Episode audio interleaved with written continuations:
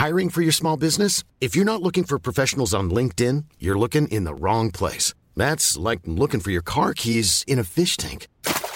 LinkedIn helps you hire professionals you can't find anywhere else, even those who aren't actively searching for a new job but might be open to the perfect role. In a given month, over 70% of LinkedIn users don't even visit other leading job sites. So start looking in the right place. With LinkedIn, you can hire professionals like a professional. Post your free job on linkedin.com slash people today. Se han cumplido 300 días de guerra entre Rusia y Ucrania, y la semana número 43 de conflicto no ha dado tregua. Vamos, que los combates se han recrudecido a la par que se han producido algunas noticias muy importantes. Vamos a ir con ello, pero antes de empezar simplemente daros las gracias a todos los soldados de Memorias, porque Memorias de Pez ha sido uno de los 10 nominados a los premios Esland en la categoría de mejor cobertura informativa. Si queréis os dejo un link en el primer comentario y en la descripción donde puedes echar una mano votando por Memorias de Pez para ver si hacemos historia ganando el galardón. Y ahora sin más dilación vamos con Ucrania. Como venimos advirtiendo en las últimas semanas, hay dos grandes puntos calientes en Ucrania, el frente de Bakhmut y el frente de Kremina. Ambos frentes ahora mismo están muy pero que muy relacionados, y ambos frentes están en momentos clave. La semana pasada contábamos que en Bakhmut las cosas no iban muy bien para Ucrania, ya que los rusos habían alcanzado los barrios residenciales de las afueras de la ciudad. Sin embargo, la llegada de refuerzos ucranianos frescos a la zona, que han reemplazado a los soldados que estaban más castigados, han conseguido alejar a las tropas rusas incluso de la zona industrial de la ciudad. La ausencia de pruebas gráficas de rusos en los suburbios, las imágenes captadas desde drones y la falta de combates de infantería ligera en la zona urbana nos indican que de momento no habrá batalla urbana por Bakhmut. Lo que nos ha sorprendido sobremanera ha sido la visita de Zelensky por sorpresa a la propia Bakhmut, el lugar más peligroso de toda la guerra actualmente. Esto se puede ver como un golpe maestro de cara a subir la moral de sus hombres o como una tremenda irresponsabilidad al exponerse tanto. A vuestro juicio os lo dejo. Mientras un poco más al norte, en Kremina, los ucranianos continúan poco a poco rodeando la ciudad los rusos se han retirado del bosque que guarda el flanco de la urbe, por lo que la caída de la ciudad podría no estar muy lejos. Decía que ambas ofensivas están conectadas, ya que la caída de Kremina obligaría a los rusos a defender Rubizne y las propias Severodonetsk y Lysychansk para evitar un desastre estratégico, y eso implicaría sacar tropas de Bakhmut. De caer Kremina, las miles de bajas rusas en Bakhmut a cambio de un puñado de kilómetros habrían sido en vano. Por otro lado, Ucrania ha reportado que ya ha eliminado a 100.000 soldados rusos, una cifra demasiado abultada para ser cierta. En mi opinión, la cifra de 100.000 solo es verosímil si incluimos a los heridos en las cifras de bajas. Sigamos.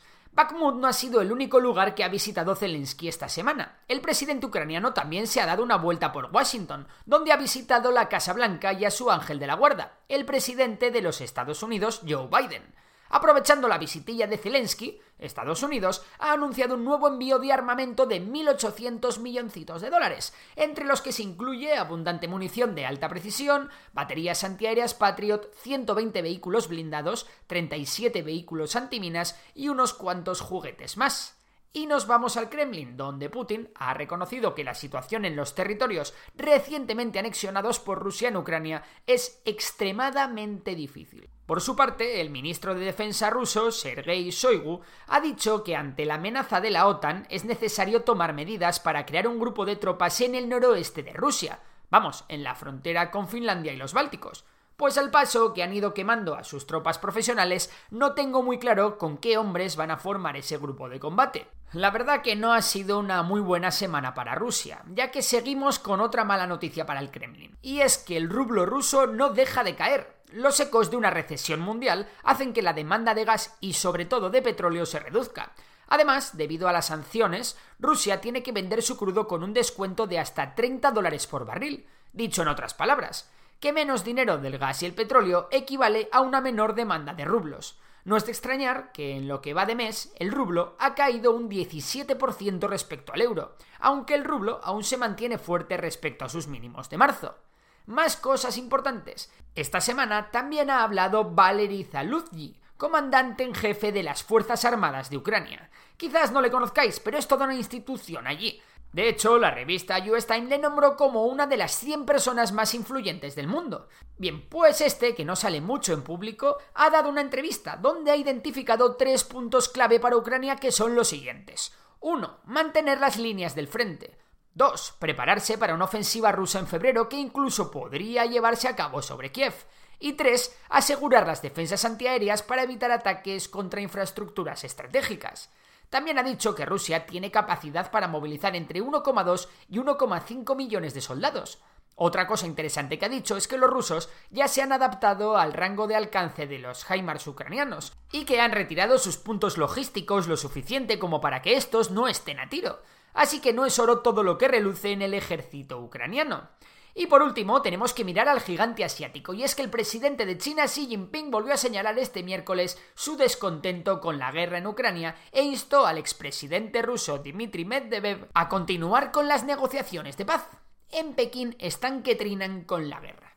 Y esto es todo por esta semana. Recuerda, si quieres votarme para los premios Slan, te dejo el enlace en la descripción y en el primer comentario. Y si te ha gustado el vídeo, puedes darle a like y compartirlo. Por lo demás, un saludo y hasta la próxima. When you make decisions for your company, you look for the no-brainers. And if you have a lot of mailing to do, stamps.com is the ultimate no-brainer. It streamlines your processes to make your business more efficient, which makes you less busy. Mail checks, invoices, legal documents, and everything you need to keep your business running with stamps.com.